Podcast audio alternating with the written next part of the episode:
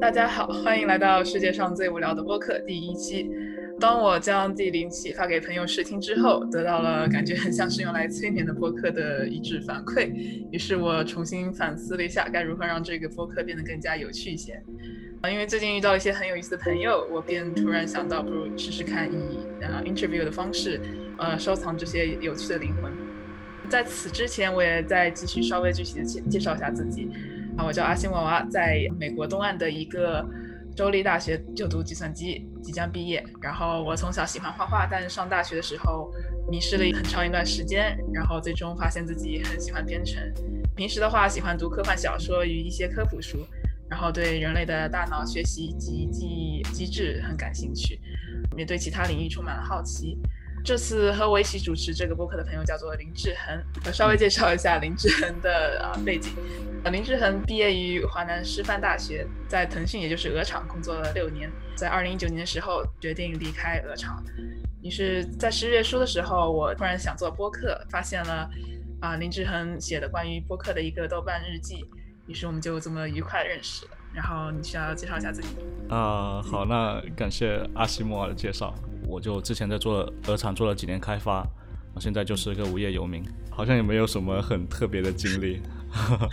我觉得就标签化的人其实并不是特别好，可能就是在我们谈话过程中可能会更加发现你是什么样的一个啊人。是的，是的，对对对，嗯，好的，那我们就先开始最经常问的那个问题吧，就是为什么你会想要离开鹅厂？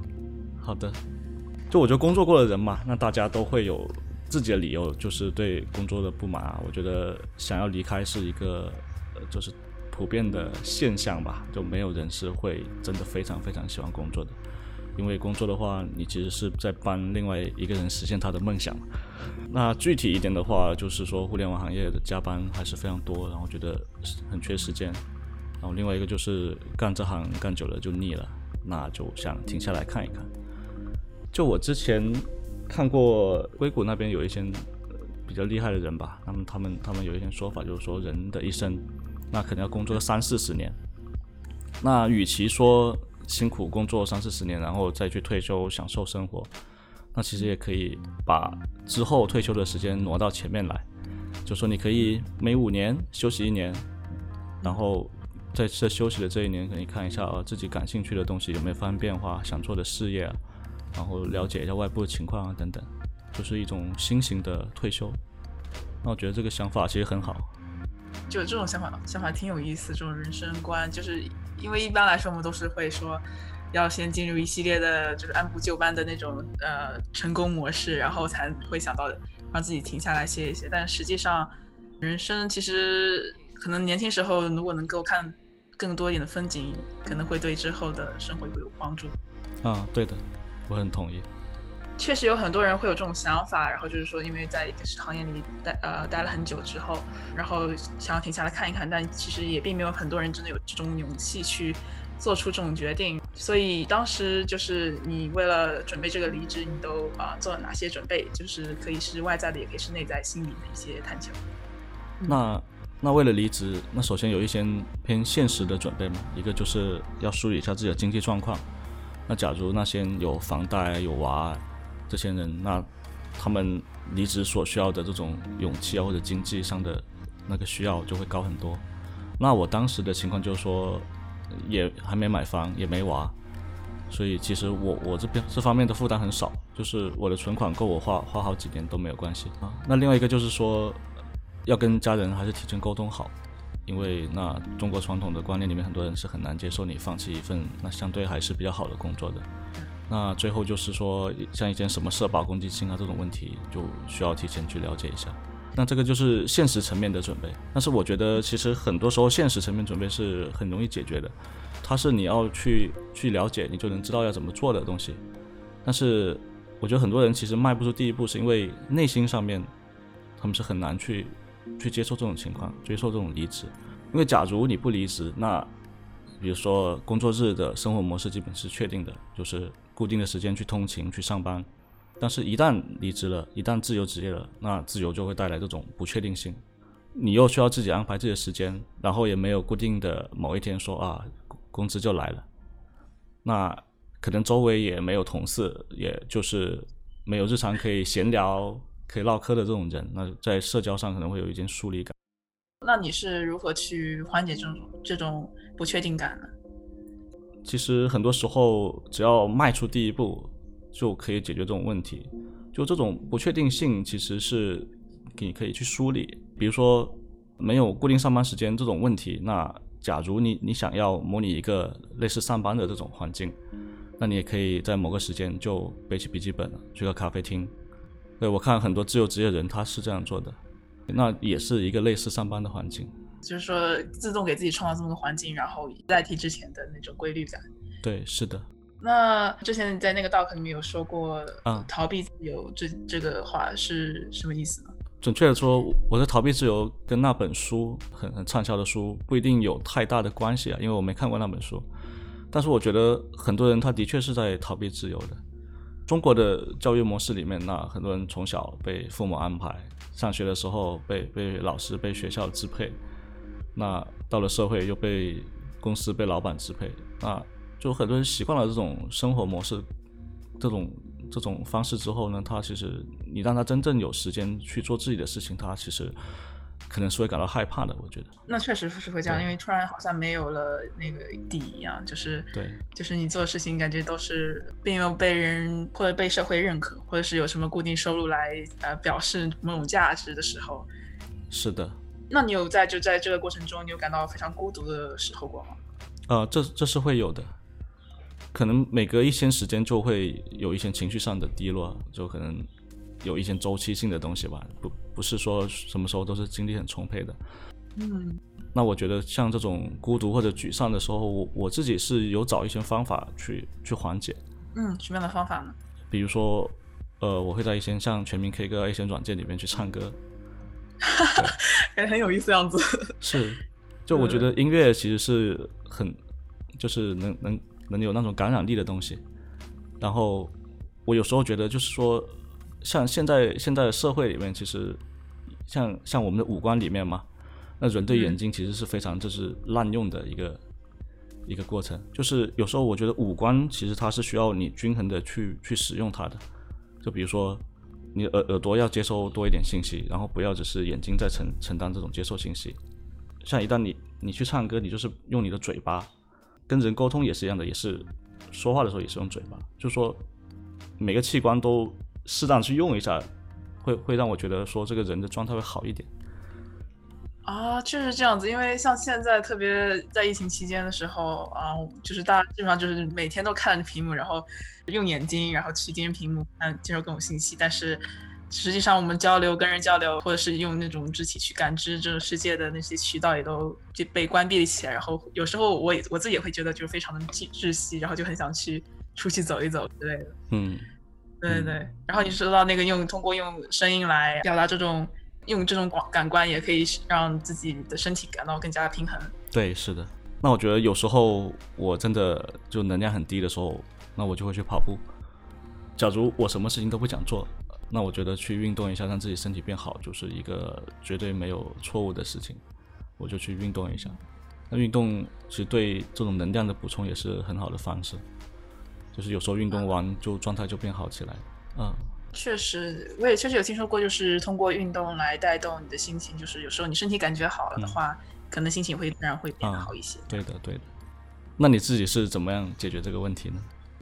啊，我的话也是通过就是增加社交、跟人运动。比如说学习时候，我会倾向于就是找一个 Zoom 的 study 小组，然后仅仅只是因为就有个人在那边陪着你一起学习，这个就能够让你带动一些学习的感觉。还有就是和人一起，就最近我就在和人一起去踏青啊，去那个骑自行车，骑累了就在坐在那个河边看看看看日落什么的，然后就就这种接触大自然、接触人类的这种行为，就会让我觉得很会好很多。哎呀，你你这两个我都很有同感。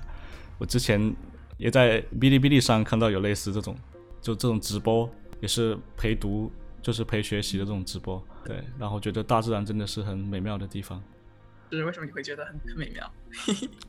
就是，就我其实我我自己是很喜欢爬山的，嗯，对。然后我觉得像我去旅游，我也会偏向于找这种自然风光好的地方，因为很很喜欢这种风景，因为觉得大自然是是很很美丽的地方。那像爬山这种过程呢，那有时候就是你放空自己，反而会有一些更多的想法、更多的感悟出来。对啊，那那感觉还挺感同身受的，就是很多方面都很相像。是的，哦，对了，就是说，就是你嗯在无业游民期间，你你都做了些什么什么样的事情？然后，嗯就是你说第一次策划出国旅游，然后考了驾照之类的，然后能稍微说一下那些经历吗？那就是说离职之后，那时间就有有大块的时间可以去做这件事情嘛。像出国游这种，那说说难，它也不是很难，但是一旦之前有工作的时候，那就会觉得每天下班之后，哇，累得不行，就想躺下睡觉，就很难有这种意愿去做一个相对复杂的事情。对，像学车，我不用上班的话，我工作日都可以去学。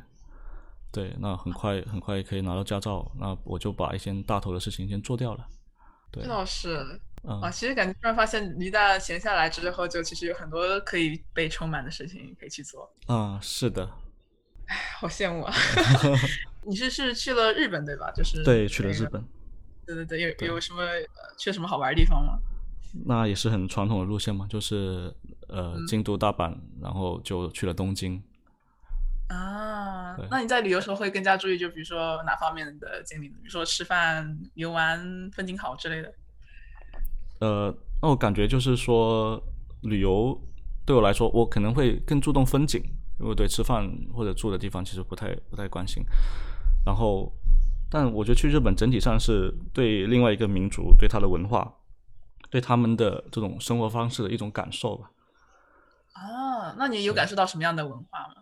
那一个就是日本人其实都感觉都非常守规矩，就是感觉怎么讲很友善，很友善，很守秩序，嗯然后就是整个社会就感觉非常文明。那比如说他们在处理垃圾这方面，我感觉做的比我们好很多，就就整个地方非常干净卫生。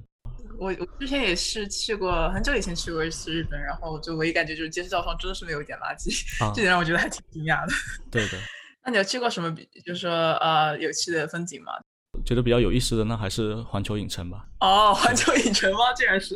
对对，从娱乐性来说，我觉得环球影城挺挺棒的，就是它那种这种身临其境的那种感觉，我觉得是应该是玩过的乐园里面觉得最最有意思的。就风景的话，我觉得就是反正就是各种各种寺庙嘛，那去去建一个各种异国情调的东西，那觉得都到处都是风景，各种车站啊、寺庙啊、道路啊，我觉得都是很很特别的东西吧。哦，我也觉得是。哎，我我就我突然想起之前有一个东京大学的学生，就专嗯专门喜欢去，就徒步去走那些火车站，然后拍照片，然后记录那些火车站特点，然后就觉得还挺有意思的。啊，对，日本的车站真的是太密集了。是吗？这样的吗？哎，对是不是他们公共公共交通是非常厉害的那种？对，我觉得是，就是去日本旅游的话，我觉得基本上靠它那个铁路就能解决大部分问题了。哇，那真的太方便了。对我这边都不行，我这边太多就是村儿就没有车是不能出行。啊啊，啊，你还说你还提到就是你还扩充了，就是在那个期间就是扩充知识面啊，像有什么要提的地方吗？对，就当时呃裸辞之后，那第一个想法就是说想自己去做一些互联网上的 app，然后嗯看看能不能做大，然后搞一些收费模式，对，就是有一些收入。那这过程就是会去看一些像这种各种艺人公司啊，就小团队做的东西啊，看他们是怎么样做的。然后那期间也有也有看到你你，我看你那个博客上有提到那个 Gen App 嘛，做记账软件那个。啊，对对对，那个好像我我记得可能那个专业牌从你的博客上面看到的，我记得当时可能是，对我看到你你提到这个，然后我就去做了一下调查，然后用了一下他们就就他做的那个软件，然后看到啊他是通过那个 Y Combinator 就是 YC 分头进去的一个个人软件一样。对，就是会去了解一下这些这些人他们是怎么做的。没有，因为刚才当时他好像说是也是他好像当时在推特做了很多年吧，然后也可能是辞职了，然后他这个软件是他和他的老公去啊、日本，然后休息了休假了三三个月之后做出来，我觉得，然后我当时我就觉得哇，好牛逼！嗯，对，他他这个人就是感觉是非常强，执行力也很很强，就无论是能力还是做事的这种意愿嘛。嗯，没错，是这样子的。啊，是，那那你有什么就是刚才你想说什么来着？那就是看了一些案例之后，哇，我发现哇，人家这么强，但是那像像专业他好，他可能做了现在应该有两年吧，嗯对，那我上次七七八月份看他的案例的时候，他提到他的收入嘛，那那一年大概是我印象中是四十 K，也就是四万美金。对，对，就我就觉得啊，这些人这么强，但是那他他他现在做的这个东西也做的挺好的，但是他的收入嗯其实可能比他上班、上班收入要要要少的很多。对，对，然后我感觉啊，那我现在像我这种菜鸡，那我我觉得我自己来做做这样一个产品，那其实成功率我觉得还是不太高。但我觉得也不妨可以尝试一下，因为我其实就我这学校有个教教两个 CS 课的一个老师，然后他后来就有一有一天他突然说不想做教师了，然后然后我就看了一下他 他去做什么，然后就跑他领英上面去看了一下，然后结果结果他去那个 YC 搞了一个公司，啊对对对对，我就突然想到这个案例，就是你不是一个人的感觉，嗯，是的。对对对对对，我在想那个稍微跑一下题啊，就是嗯美美国那边的就大学教授是不是下海创业的非常多？这这我其实没怎么做调查过，但是跑路的我觉得应该是有的吧，我觉得挺多的吧，就是就是从大学那边溜走，然后嗯，我觉得在这边其实创业的那种氛围还挺重的，就是我周围很多人。就我我平时在写作业的时候，就坐一起的那种 team member，然后就跟我说他他想跟他的 brother 搞个公司，还挺常见的，就有这种，就从本科时候就已经开始搞，然后一直搞的搞，对对对，然后去去探索，然后自己去嗯去做这些东西，对，差不多是这样子。啊，我觉得这块挺好的，就是我感觉好像国外的，就是学校跟跟工业界的联系会更紧密一点。嗯，是的。那你有那你有什么创业的想法吗？就是你你有学习那些案例，有没有自己想做的事情？其实我我做的事情，我其实嗯个人是偏向于做一些工具类的产品，嗯，因为我觉得我就是个有有一点效率癌吧，我哦，效率癌是什么意思？效率癌就是追求效率到一种没必要的程度哇，哦，啊，原来是优化大佬。对，就是很多事情其实无关紧要，但是你就想把它啊搞得顺一点。哦，比比如有什么例子吗？我想听听看。呃，细节的例子现在没想出来，但是我觉得我在工作的时候，那很多时候就是会倾向于把啊团队的那种流程把它搞顺。对，就是嗯、呃去那减少那些没有必要的作业之类的。对对，就像之前在我在腾讯云嘛，然后我我其实，在我们产品的部署上面，我去我去做了很多事情，就推动推动把这个部署过程变得简单。但是但是这个也是间接导致我离职的一个原因吧，因为就是说，很多时候像像像互联网公司，那它它其实更多追求的是一个快速发展嘛，那快速发展过程就会带来这种混乱。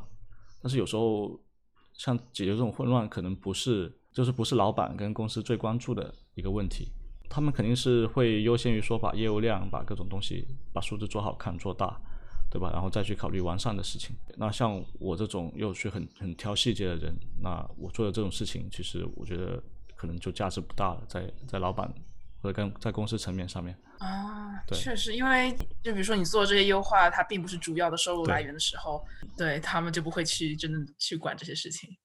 是的，那你提到说，因为是因为他们肯定还想要做大，那你觉得他做大之后还真的会去想这些优化吗？还是永远都不会？那我觉得还是会的。我觉得都是一个看效益，看看做这件事事情的投入产出比是怎么样的。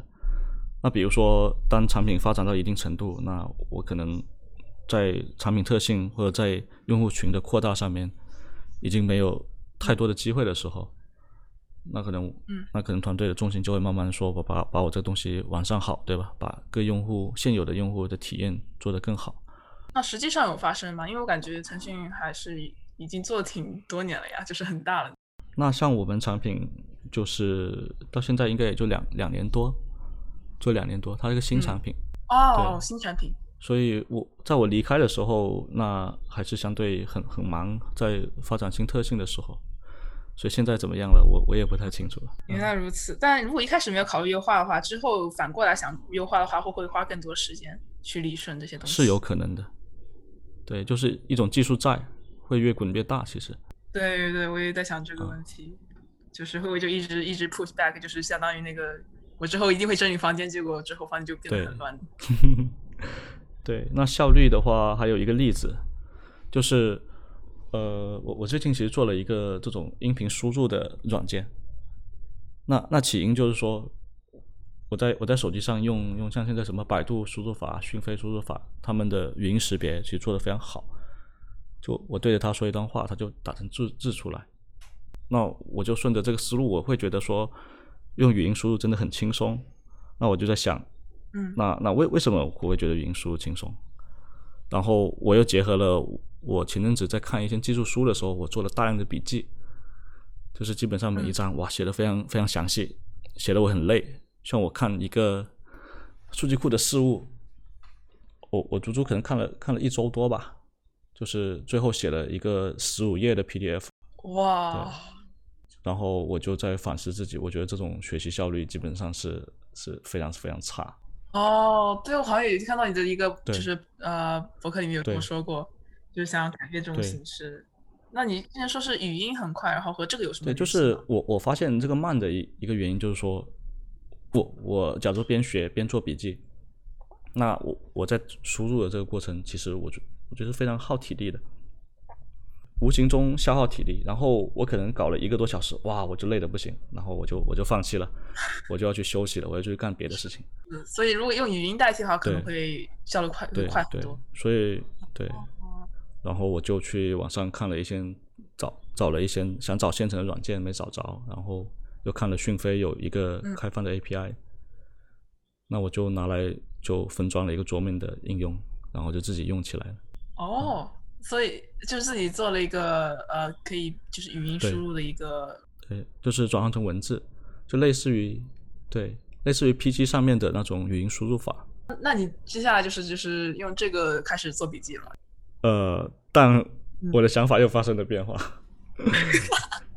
太太真实了，呃，发生什么样的变化？就是说我我开始觉得做一个很详细的笔记没有什么价值，就就是也是投入产出比很低的事情。那我觉得其实，在 PDF 上直接做一件简单的标记，然后需要回顾的时候再来翻书就好了。哦，因为你之前有提到过，就是你有一个自己的知识库。那如果只是用，如果你直接在那个书上做笔记的话，跟对你那个知识库会有什么样的影响？对，那知识库它是一个一个整体的这么一个库嘛？那假如在书上做，那可能有一些我做的标记，对吧？我做的我的理解认识这些，就你没法通过这个书知识库直接就搜出来。嗯，对对对，那这这样的问题你要怎么去解决？那我觉得我我的做法其实是大概这样子，就是我我会把我看的书里面的一个呃一每一章的一个脉络，一个大致的重点，一些关键词。我就会记在我的笔记里面，然后笔记那里就附一个这种 PDF 的链接，就把我带到我这个书里面的那些标记去。哦，对对对，这样做法我觉得还挺聪明的。对，就又又又省时间，然后又可以有那种 reference，就是那种参考在旁边。对，那你用这个 Roam Research 是什么样的契机？啊，Roam Research 就是当时在一个探索小组里面，我见遇到了一个人，然后。他是在那个 Minerva KGI 的这么一个学校，不知道你有没有听说过这个学校？没有。哦，对，那那我介绍一下，就是类似就是非常创新的一个学校，然后它基本上用的是最先进的那种教学理念，然后去就是颠覆那种传统式的那种教学来教育那些学生。然后他们，然后那个人就给我介绍很多种记笔记的方法，然后其中一个叫做那个 Zettelkasten，哎，差差不多这个意思吧，就是它是一个德文，然后它是。中文叫做就是卡片盒的一个记笔记的方法，然后我继续往下搜了以后，就发现那个就是有 Room Research 这么一个软件，就是在四月份时候，我听说是成为了一个话题的一个软件。后来我就开始使用，然后嗯，它里面有非常出名、比较出名的那个 innovation，就是双向链接。然后就是说，当你在一个 page 里面打呃打两个方块的那括号的时候，你就会。同时就是创立、创建一个、创建一个关键词，然后那关键词会变成另外一个页面，然后呢，在那个页面也会呃同时链回到现在这个页面里面。这样的话就相当于让知识联系起来。然后具体的话，我觉得你使用了之后可能会会有更加多的感受，但是我觉得当时，呃，我觉得这种这种可以让人就知识联系、互相联系起来的那种方法，让我想到就是神经元之间的那种连接，就是我们记忆知识也好，或者是我们学习知识的目的，其实是为了让他们连接起来，不是为了去储存它们。所以我觉得 Room Research 是一个非常好的一个学习的一个平台。嗯嗯，对对，我很我很同意。其实我简单用过了，我就我我应该也是在你你的那个 Room Research 上面，我试了一下啊，怎么样感觉？对，就感觉很很很顺畅。是的，是的，而且你也提到过你之前用那个 Tiddly Wiki 对吧？对，它是也是类似的。它的它的设计思路，我觉得跟 Room Research 都是很像的。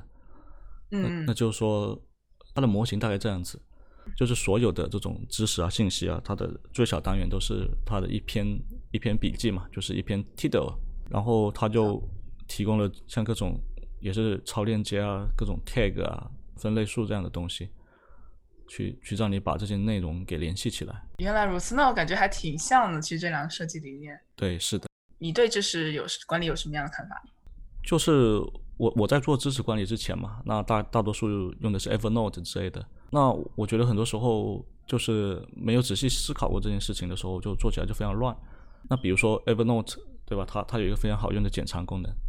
那检查的时候，有时候它就会变成一种做笔记的方式。那比如说我看到一个知识点，我看完了，我想要把它记下来，我就我就点一下，然后跑到我的 Evernote 里边去了。那有时候它又变成一个就是 read later 的一个这么一个东西，看到了好文章，啊，我我还没看完，我就想，哎，我好东西我先存下来。然后，那你存了以后会继续看吗？还是就就是没看了，然后就就越涨越多。呃，那你如果换成了 Wiki 的话，会解决这种问题吗？就是码了不看那样。呃，对，首先 Wiki 它没法码，我觉得这个非常好。强迫你不码。对，就就不码了。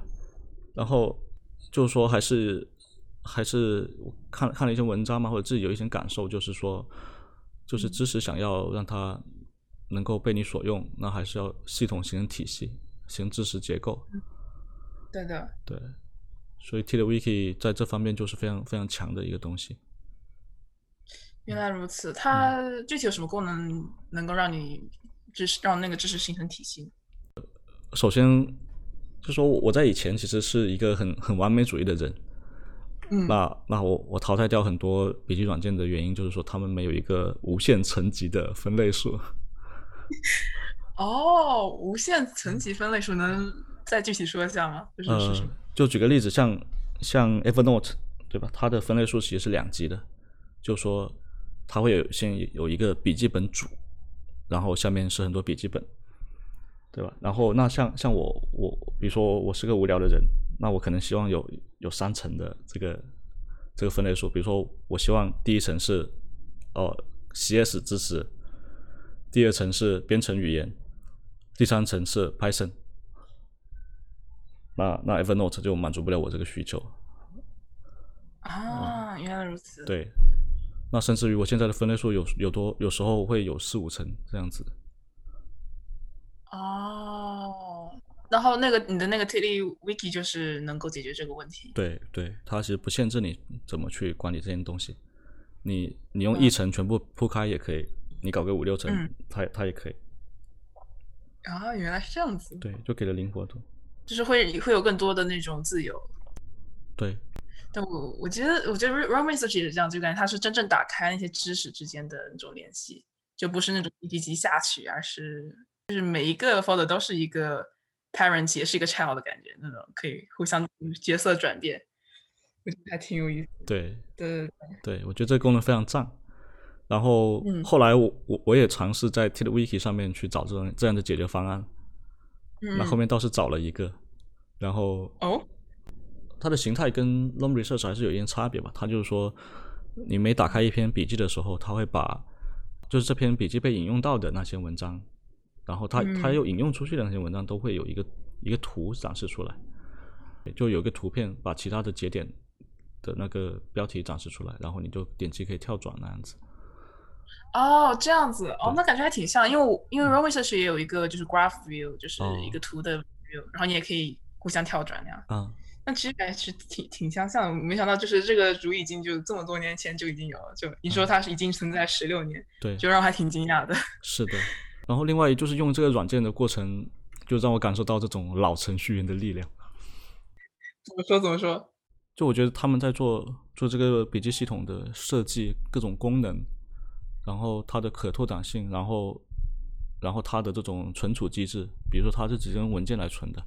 那它其实不依赖于任何的服务商，比如说 Evernote，对吧？你在 Evernote 上面存的东西，那假如 Evernote 倒了，那你那你就再也用不了它这个软件了。对对，虽然说它可以把笔记导出来，但是还是会有一些麻烦。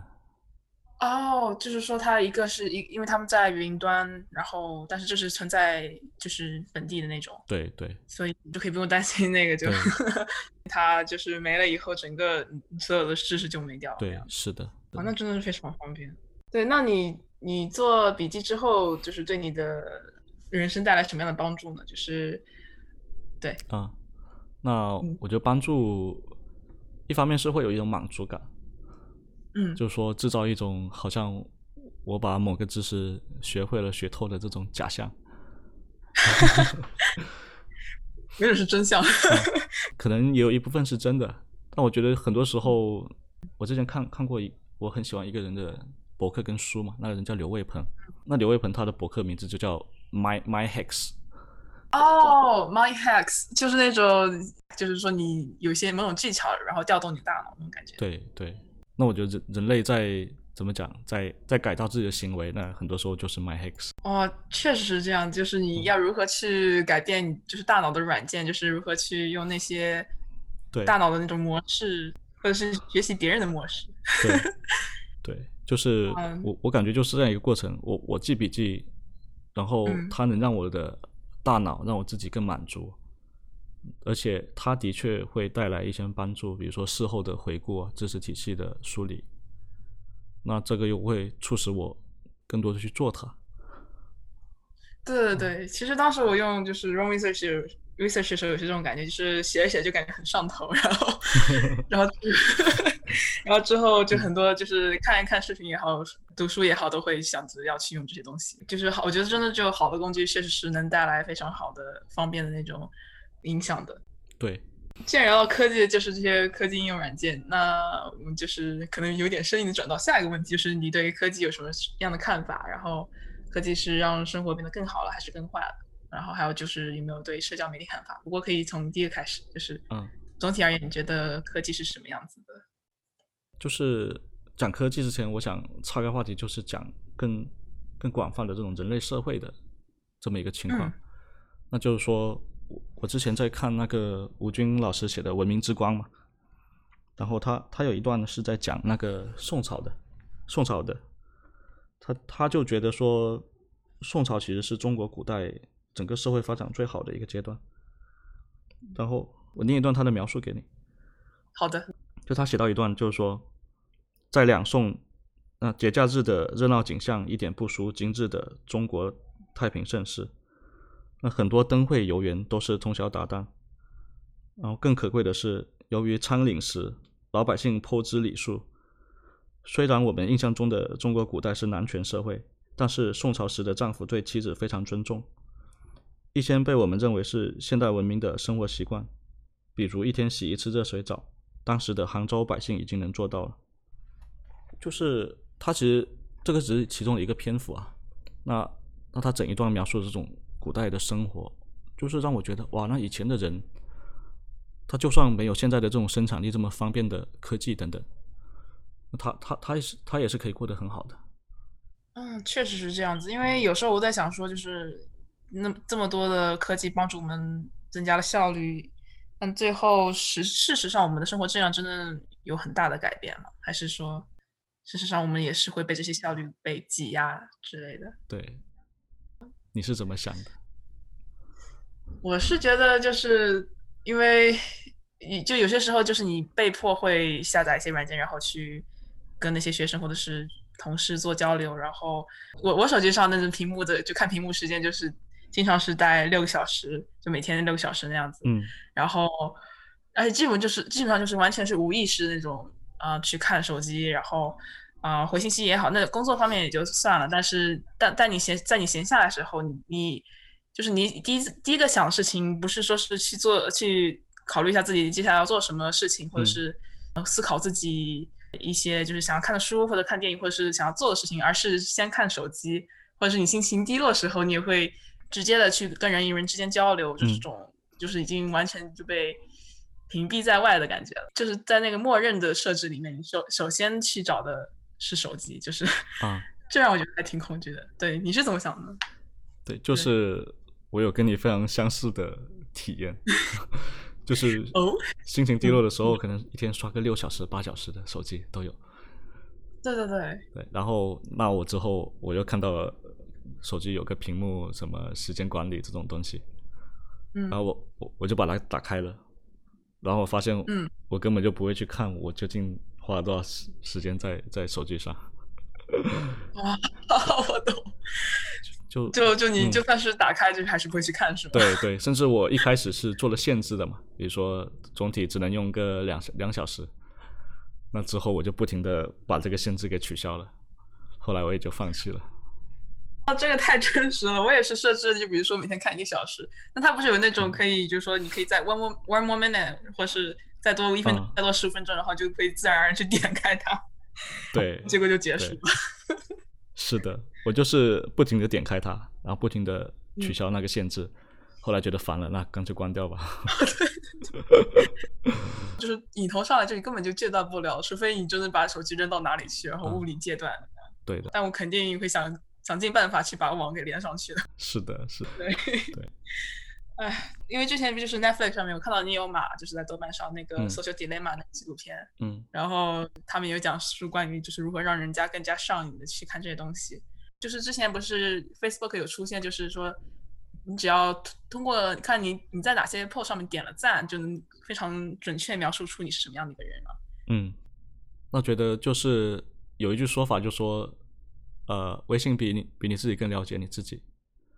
那同样的换成 Facebook，我觉得也可以，就是社交网络，它其实观察你的行为，然后这种过程其实我觉得非常恐怖吧。有时候我在想，我觉得像现在互联网这种免费的模式嘛，它就带来一个问题，因为我们不是付费去使用社交网络，没有人愿意付费，我们利益其实跟跟开发这些软件的人是不一样的。嗯，就是说，我们这些免费用户本身就变成了他们产品的一部分。是的。然后他们会想尽各种方法让我们去使用他们的产品，就用我们注意力来盈利。是的，对，就是他们收集数据，分析我们，然后就变成他们投放广告的一个工具。对，那你事实上说广广告业可能对比于之前像报纸啊、电视啊、广播啊这种方式，那它的效率的确是巨幅上升，因为巨头更了解每个用户是怎么样的。嗯，那我们会受到什么样的影响呢？对我们个人的生活而言，嗯，那作为数据点这件事情，我个人觉得，如果说隐私保护这一块做得好，那其实是可以接受的。像我们也可以看到更适合我们自己的广告，嗯对吧？然后一些服务啊什么的可能会会会更方便的触及我们。但我觉得可能社交网络它怎么讲？它在它一个不道德的地方，就是说这些嗯互联网产品它其实都是希望你用的更久。对，那举个例子，比如说 Instagram 或者微信朋友圈，它的出现，然后它各种点赞机制，就是无形中这个数字就会让让大家会去更更去追逐追逐他的照片啊，被很多人点赞。嗯，对，我们就像那个被训练的狗一样，就是说看到那个铃声就会想要流口水那种回脑回路吧，就是说对好东西的判断变成了以他那个点赞的多少为基准。啊，对的，我觉得就是他这种社社交网络的设计的方式，就会让人去更关注这种外在的东西，比如说我今天好不好看，对吧？我我来的这个地方上不上流？但就是这种东西，然后它又是一个会可能会引发一些竞争啊，或者是嫉妒的这么一些东西。就像那个《黑镜》，它有一季是在讲这个社交网络的，不知道嗯你有看过没有那一季？它的那故事大概是这样子，就是说人类社会发展到后面某个阶段，然后大大家就是社交网络用的非常普遍，然后嗯你可以给你生活中遇到的每一个人去去打分。啊，那集我看过。对，我觉得就是这种就是社交网络发展到最极致的状态的一个可怕的影响。对，而且感觉好像就是人会变得更加封闭起来，因为你有呃提到关于推荐系统和信息茧房这两点，对，就是我们只会在跟我们一样的人去交流，然后会非常敌对那些与我们的意见嗯，啊、不一样的人。对，是的，嗯就是说推荐系统这种东西，我觉得它本身的设计，它其实是我觉得是 OK 的，就技术本身。那像嗯早期在我在看 YouTube 的时候，我也觉得它其实不只会推荐我喜欢的东西，它还会往外去做一些延伸，就是推荐一些我没接触过但我可能会喜欢的东西。对，对，这个就让我觉得非常好。是的，但是但是后面就是说我感觉还是这种我们跟互联网公司的利益不同。那对，比如说今日头条，对吧？比如抖音那些东西，他们的这种开发者，他们公司本身他关注的其实更多的是我这个数据好不好看，用户花了多少时间在我这上面，所以嗯他会追求成瘾性的设计，而不是说会让你去更多的去触达外面的世界。对，是的，是的。嗯，其实感觉就是让他们代替我们思考，我们到底想要的是什么，然后我们的世界其实会不会变得更小呢？对对，很同意你这个说法。而且你也上面提到说，就是我们越来越开始用那种小屏，就是用小屏幕去阅读那些东西，然后这也会对我们的专注力会产生什么样的影响？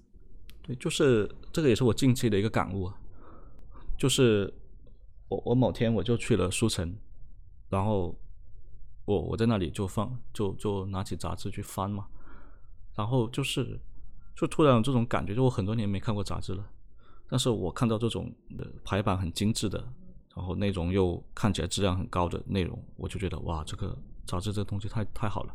我后来就在想，为为什么呢？现在大家都都不看纸质书了，或者说看纸质书的人少了很多，那杂志甚至都搬到搬到网上去了。然后我就对比了一下，去看像公众号或者在手机上看一些文章的这种体验跟杂志的体验，嗯，对，就感觉说像在在小屏上面去去滑动去看这个东西，就是因为手机它其实是一个太灵活的器件了。你可以在手上做太多事情了，比如说我现在看到一半啊，微信消息弹过来了，那我是不是要回一下？或者对，对，或者说我翻动的过程，因为人眼它其实它在跟踪这种移动物体，它还是要耗耗费一点体力的。嗯嗯，那那这种这种滑动的过程去看内容的时候，其实人我觉得是会有更多的这种心智上的负担。嗯，所以我觉得会很多人就说，假如内容不够吸引的话，那他们其实更愿意去看看一些相对 trip assignment 的东西吧。确实是这样子。啊，就是我们会想要更多的信息，就但是这种东西反而是会被就是设计手机这些软件的人所利用而去被粘合到上面。就以前我读书时候，就是还没有我还没有智能手机的时候，我读书还是能够就一下午都读一整天的那种书的。但是后来有手机以后，虽然也会在手机上看那些电子书，但是基本上很难坚持甚至一个小时的阅读时间。嗯，我也是，哈哈。我感觉这好像发现了为什么那个 Kindle 经常会被人就最终沦落成那种压泡面的那 工具了。嗯，对，但但就是说 Kindle 这种东西嘛，我我其实后面想了想，我一开始是很很很吐槽 Kindle 的，因为我我觉得就是说到了这个年代，居然还有刷新率这么差，然后翻页还有残影的这种 这种设备，我觉得这不是科技的倒退吗？对，但我后来觉得这个才是最最巧妙的设计。嗯，没错。其实感觉就是一个电影工具一样，就是它是真正的为人性考虑的一个东西吧。啊、是的，是的，太精辟了。没错。那那你会会有什么建议吗？就是说如何提高专注力，嗯在，这种情况下？怎么样？我最近看了一本那个掌控习惯，嗯对，就 Atomic Habit，就也有一些翻译成原子习惯的。那这本书我觉得其实挺好的，就是他会讲像各种方式去去去形成你的习惯。就关于专注力这件这件事情上，我有一些应用就是这样子。就比如说，我会制造一些像仪式感一样的东西。就比如我我冲冲一杯茶，那就我一般冲完茶我就会开始认真工作。那冲茶对我来说就是认真工作的开始。对，然后或者说我戴上耳机，然后听一些古典音乐或者氛围类的音乐，就对我提升专注很有帮助。就戴上耳机这个过程，其实就是屏蔽了对外界的一个感知。嗯，对，就比如旁边的同事在说什么，哦，我听不到了，然后就不会被分散注意力。对对，是的，因为你很难去听到那些东西，所以我觉得大脑就自动会把心思不放在周围的环境上面。确实是这样子。对，那你有一些什么样的这种习惯呢？我会，可能就是先思考吧。嗯，也不是思考，就是说我不会去想要，就是说用那种意意志力去去控制，就是说我我我知道我现在特别想干，呃，特别想刷手机，然后我我非要用意志力去制止自己自己不去做这件事情，因为像这种，我觉得像这种意意志力啊，什么 great 这种，好像就是被发明出来的词语，其实都是非常言之无物的一个词汇，就是说，事实上。一个人的意志力其实就是有限的，然后我觉得我们不应该去强迫自己去做什么东西，但是我们可以去选择改变自己周围的环境，嗯啊，然后以此来顺应自己的天性，就像你说那样，然后听音乐也好，然后或者是有个仪式感也好，去把这些时间段隔开来，然后去做这些事情，可能会更加有效果一点。就是嗯，比如说我会去找人学习，一般你找人学习时候，或者是在图书馆学习时候，有这么个监管的效果的话。你效率就会高很多，嗯，然后平时的话我会有这种习惯，就会去自己想刷手机时候会去想想看自己有没有什么特别感兴趣事情想去做，就是稍微停下来，就停那么个花这么一个分分钟时间思考一下有没有什么特别想要做的事情，察觉到我现在目前的情绪之后，然后再去做出一个决定。当然我可能就是还是会继续刷手机或继续闲鱼，但是。啊，至少有这么个习惯的话，就是察觉到自己在做什么事情，是不是因为只是因为无聊，然后就开始刷了手机，就是要要打破这个无聊刷手机这个奖赏模式，或者是平时会选择去运动，或者是和朋友一起出去走走，都是可以增，我觉得是可以增加一些专注力的一些好的习惯。嗯，就是你你刚才提到了一点，我觉得非常赞同。就是你，你在你说到你想刷手机的时候，你去想一下自己有没有真正想去做的事情。嗯，就是很多时候，我觉得想要做一些行为上的改变，或者说对自己的认识，那本质上就是那英文可能叫 self self awareness。嗯，对，自我察觉。对，就是按我的通俗的讲法，就是说把自己当成一个第三者，然后来去观察你自己。把自己当成一个外人来观察自己，然后想想，哎，我现在为什么情绪不好？我现在为什么我就是很想刷手机？对对，就就感觉这个过程对我来说是比较有帮助的。确实，因为这让我想到一种原认知力，我不知道其他动物有没有这种功能，但是我觉得我们人类其实是有这种原认知能力的，就是知道自己为什么要做这件事情的一个认知的能力。嗯。那你平时会有做什么自我察觉习惯，比如说冥想之类的，或者是？呃，总的来说，冥想我我其实没没怎么做。其实我也是。就我我是我其实听过一些像冥想方法论的东西，他会说，哎，你开始做某个姿势，然后开始呼吸，然后开始开始感受你的这种呼气吸气里面各个器器官的变化。对我觉得可能真的做起来就是还是会无聊吧。总觉得这种思路其实其实是挺好的。我觉得特别是像人在处于一种负面情绪之中，那最好的方法就是说把你的思维跳脱开，不再去关注情绪。那不管是冥想或者我出去散步，对吧？或者去去运动，那本质上就是说你的大脑被被别的东西占用了。比如冥想，我在关注我的身体，对吧？我出去外面，哇，风景很好。对我，我我我我身体感受到很很凉爽，然后阳光很强烈，对，可能也是借助一些这种小小 tricks，对吧？来来让自己跳脱出来。啊，确实这样子，就是我们如何去真正的去 trick 我们的身体和大脑去做出我们想要的事情。是的，是的。对 有意思，有意思。不过总体来说，我就觉得就科技对我来说还是比较中性的吧，就是因为我觉得就是嗯。呃，科技一直在进步，然后我们一直在发明工具，但事实上它就是，但但问题其实就在于你要去选择怎么去使用这些科技。嗯，然后你也你也提到，就是说，呃，因为科技我们能够一起对认识，然后录播课，这就是非常好的一个。是的，是的，是的。对，而且像我我在自由职业后的一个怎么讲一个收获吧，就是我在豆瓣上发的那篇文章嘛。那那它其实是我第一篇火起来的文章啊，对对对，就哇塞，这转发率非常多，看，对对对，是的，就是说，呃，就是豆瓣的推荐系统，我觉得还是相对比较友好的。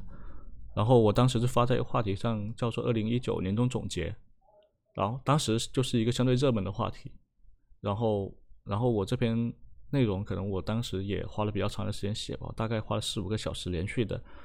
写完去修饰，然后去发布，所以我感觉就是说豆瓣的推荐系统，它是帮我推了大大半年，嗯，一直推一直推，所以不停的有人去关注到这篇东西，然后有一些交流，对对，所以我觉得就是科技还是会在很多方面有所帮助吧。对对对，嗯，是的，要不要说一下就是为什么你突然想做播客，以及有没有什么喜欢的播客？对。为什么想做播客的话，那一一方面是我因为我自己喜欢听听播客，嗯嗯，对，就是听播客感觉就是给我打开一扇世界的大门，嗯，就我觉得很多东西，比如说像用文字来表达就不方便的东西，嗯，就比如说像一些时事的讨论啊，一些观观念的差异啊，一些情感的问题啊，这种就很适合用播客用语音。或者用多人对谈这些方式来表达，然后我觉得另外一方面就是说，我也是我也是有些时候会有表达欲的人，那我觉得我用语音去产出内容的话，其实相对它是一个精确，比文字会更精确，然后又又成本低的方式。嗯，那我只需要录一段东西，然后简单的剪一下，我就可以发了，而且就是而且可以可以讲的内容很多。对对对对，确实我也觉得是一个非常有意思，就是能够跟人一起交流，然后那种阐述的思想和那种想法，我觉得是很有意思的事情。对对啊，另外还有一点就是说，我觉得现在会去听中文播客的群体是相对小众的。对，为什么这么说呢？因为的确中文播客的市场其实比英文播客要要小得多，愿意去听这种音频内容的人很少，然后。这给我一种感觉，就是说这个群体现在还是会相对优质，嗯啊，就是说，假如听众是相对优质的话，那其实产生一些有意义的连接，嗯，这概率就会变高。嗯，确实是这样子。那你会为什么会想做播客呢？嗯，想做播客，其实当时也是因为疫情期间认识了非常多有意思的人，然后当时我是有一个朋友叫做。李志伟，然后他当时是我在跟他骑行的时候，就是一个骑行这个小组认识的，然后他他又举办过一些探索小组，然后后来，呃，虽然后来没有很遗憾没有继续下去，但是我们在探索小组里面交流事情是非常有趣的，然后然后后来他搬家了，然后就跟了一群非常有意思的人住在一起，然后他就想要说。不跟他们聊天实在太太浪费了，但是又不知道有什么样的契机可以跟他们聊起来，然后就推荐他做一个 interview，然后结果没多久就开始就做了这么播客，然后啊，我就受到他做播客启发，然后我觉得我也是有一些有点表达欲的人，然后我也想去跟那些有意思的人交流，但是平时我们聊的话题又不会被特意的录下来，然后就很遗憾，我会觉得，然后就会觉得想要把这些有趣的对话能够让更多人去听到，如果有什么听众。能够得到反馈，这样的话我们可以继续积累这种，嗯，对话产生的更多有趣的事情。我是这么觉得的，对，差不多是这样子。嗯，诶，那那就稍微跑下题啊。好的。那你们当时去开这个 group，开这个呃叫什么？呃，探索小组吗？还是？对，你说有有一些有有意思的话题，能讲一下吗？哦。哇，那那就一开始有特别多有意思的话题，我得稍微找一下，看看有没有还有没有聊天记录，我我看一下。啊，我可以挑几个说，举个例子。好啊。第一期的时候，我们是，呃，有人在讨论，就是比如说线上教育是否能够解解决学区房问题，因为当时疫情刚开始嘛，然后线上教育就刚开始，然后，然后我们就呃基于此讨论一下关于教育的事情，就是当那个地域不受限制之后，就是学区房还有什么样的意义？哎，这个我很有兴趣，我一直搞不懂为什么学区房会会比普通的房贵那么多。他们好像当时讨论的结果是因为，呃，可能是因为觉得这种。环境吧，就有点像是，比如说像孟母三迁一样，你在一个更好的环境内，然后会有这种无法替代这种线下的这种体验，然后以及那种你周围的呃人的那些质量，然后然后当然学区房估计你的质量可能是靠那个收入来决定的，但是但我觉得这也是一个非常 privilege，就是一种特权的事情，就是说如果所有人都能够有同样的机会的话，可能他们并没有就是说真的会质量那么差，但是但大家想要学区房。就进入这么个学区房，其实就是想要进入这么一个特权阶层，然后你可以用更多的资源，然后这些资源也是为这些阶层开开放那样。然后当时还讨论就是关于之后会不会有可能产生什么线上学习房啊，就比如说你必须得付费才能进入这个什么赠房间之类乱七八糟的事情。然后 还有这种想法。然后在想说会不会更贵或或更便宜啊？这就是线上的话会更贵还是更便宜啊？就是。当时就是比较开放的一个讨论吧。嗯，当时我们还要就是提出一个研究方法，就是说你要去怎么探索这么一个话题。嗯，然后就他的研究方法是，就是和女朋友还有父母聊天，啊，观察的结果，然后高跟我们一起讨论。然后有点意思。没错，还有一些讨论，就比如说什么婚姻咨询师是怎么做的。还有这种职业。对，但其实婚姻咨询师其实在美国还挺常见，就是说夫妻好像他默认就是。心理在心理方面，就是默认，就是美国会还挺重视的，就是说默认你父母夫妻之间有有问题的话，就找心理咨询师，然后孩子有问题就去找心理医生咨询什么之类的。嗯，就国内我记得好像是会比较啊，对这些东西可能还是有点不想碰触，对还是比较新。对对对，比较新。对，然后当时我想的是线上教育会有什么样的创新和坏处，然后后面还有一些，比如说。为什么放屁会臭这种事情？这个哦，这个话题也太广泛了吧？太广泛了。呃，然后也有一些严肃的，比如说什么呃，日韩星这些儒家文化圈对于民众抗议运动接受程度如何？然后觉得好学术啊。然后还有一个就是如何种大白菜，能够让那个大白菜 就是变得味更加好吃那种。然后就研究一下关于化学成分啊之类那种，然后怎么去做实验啊。哇，那这帮人也太有趣了吧！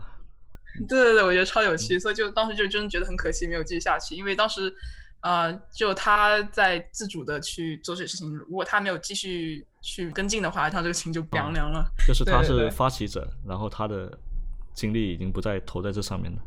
呃，这其实他是想要，但是后来其实我们可能也是因为我们的反应就是有点。没有特别的积极，就是我是每次都去，但是后来就是偶尔会有人来，有人不来，然后有人会错过时间，然后他会觉得这种社交的成本会有点对他来说有点高，嗯，然后会就会慢慢的觉得有点不太能做下去的感觉，对。但是后来他探索自己也，然后也现在也开了整个博客，他博客叫做那个《迷茫青年寻路记》，也能在小小宇宙上对我有听。然后，哦，对对对对 对，然后他就找各种人去聊天，然后探索自己，然后也探索别人，我觉得还挺有意思，嗯。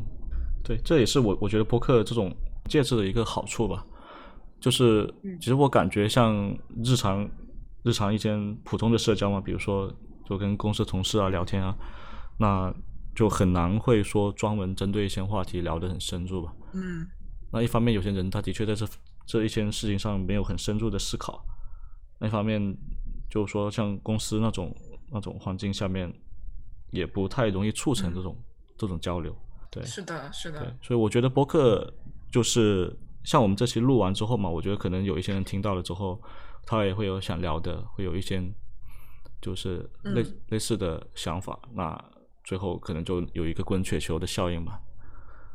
对，对对对，我也我也这么想，对滚雪球的效应就是能够让我们的讨论更加成长起来的感觉，有乐趣一点。对对对对对，我也觉得是。嗯。就就这里打可以打广告，就是说非常欢迎大家来 email 我，然后我没准可以跟你一起做个博客。支持支持，没错没错。那那你想做什么样的博客呢？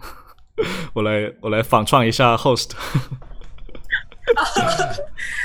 我我我其实更想让它变成一个开放性的问题吧。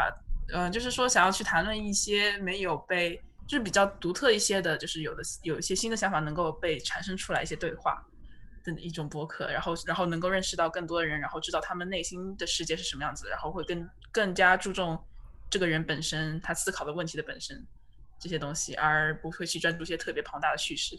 嗯嗯，对。对你的话嗯呢，，我的话，我的思路跟你是是很像的。哎，我觉得我们很多想法都是很像的。那真的那太好了。嗯，就是做播客，我其实会倾向于还是向、向内的探索吧。对，我觉得知识性的东西是没什么好讲的。那像我我我学计算机的，我我来讲编程知识，那大家都听不下去的。对对对对，那我就说，就像如果只是呃教你知识的话，直接就是自己开课，然后让大家付费去看就还完事儿的啊感觉。对的对的，对对对对对，但是像这种非常独特的个人的一种见解，这种大家一起坐下来好好讲一件事情，这种体验，其实我觉得在现实生活中其实还挺少见的。啊，是的，对对对，所以会特别珍惜这种感觉。嗯。对，嗯、那你有什么就是推荐的播客吗？嗯，那推荐的播客我主要分两类吧。嗯嗯我听的播客的话，有一些是向就是向外的，就是探索世界的，嗯嗯然后一些是向内，就是探索个个人成长啊，自己内心的这种博客。那向外的话，就会推荐分头圈，分子的分，然后投投票的投、嗯啊，分头圈。就它它里面的主播是两个这种 VC 行业嗯从业者，然后他们每一期就会针对一个一个行业或者一个领域去去挖开来讲里面的这种逻辑啊，然后它的一些呃趣事啊。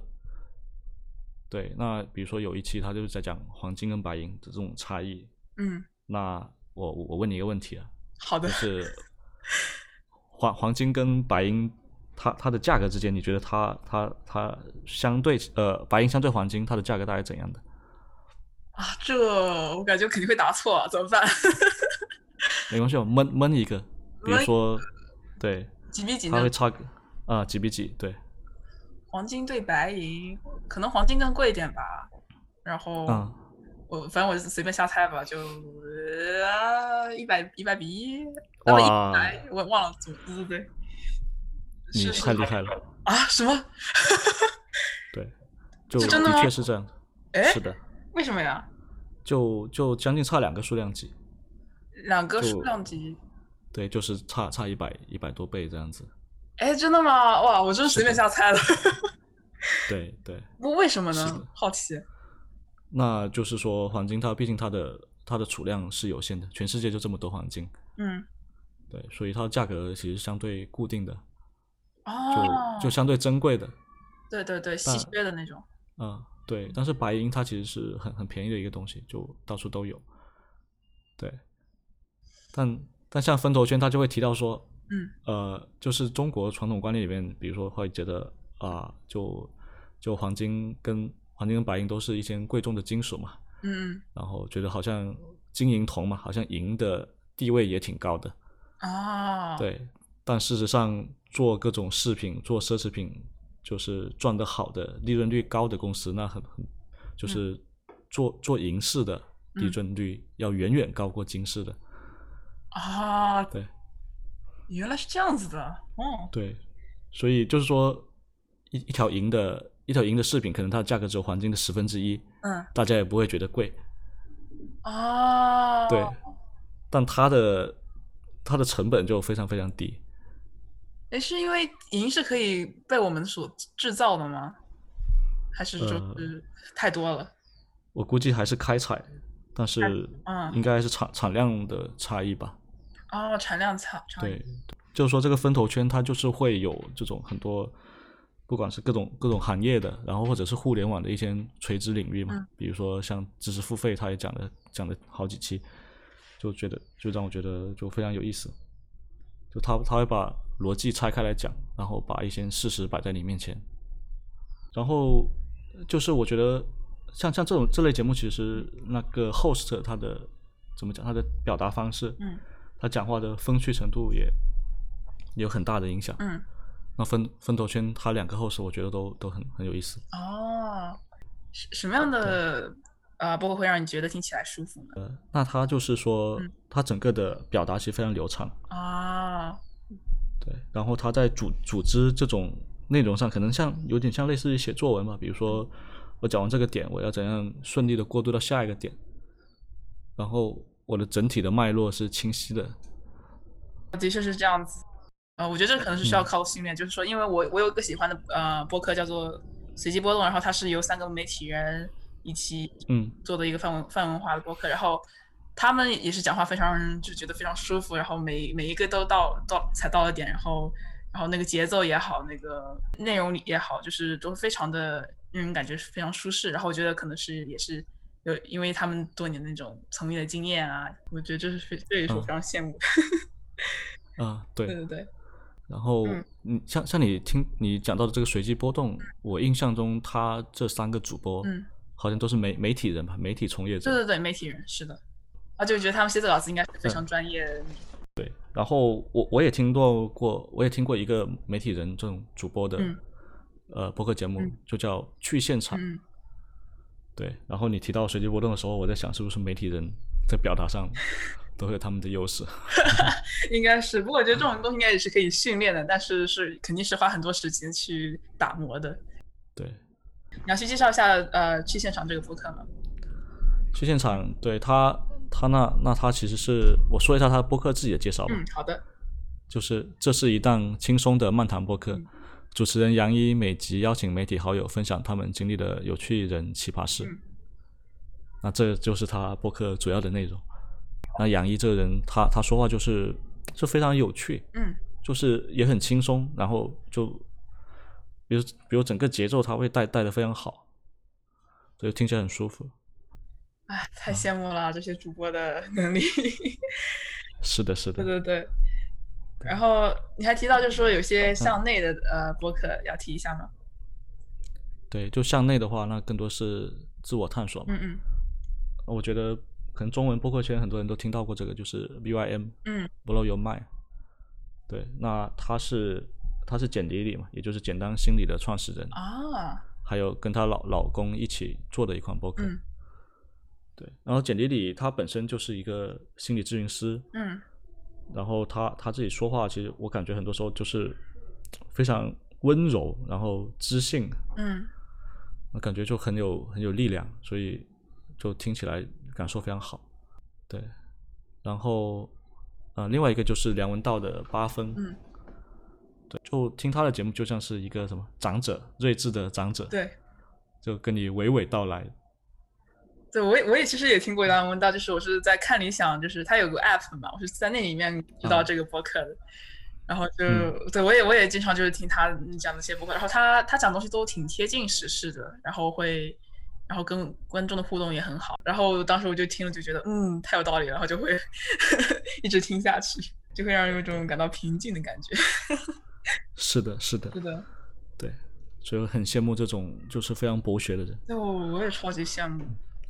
诶，那你除了刚才提到的这个随机波动，还有其他感兴趣的播客吗？对对对，我有一个就是，呃，就是这叫那个是个英文播客，叫做那个 Revisionist History。然后他是个加拿大人，不过他就是在美国就是，呃，也很出名，因为他是一个非常畅销的小说家。啊、就是他那个主播是叫 Mal Malcolm Gladwell。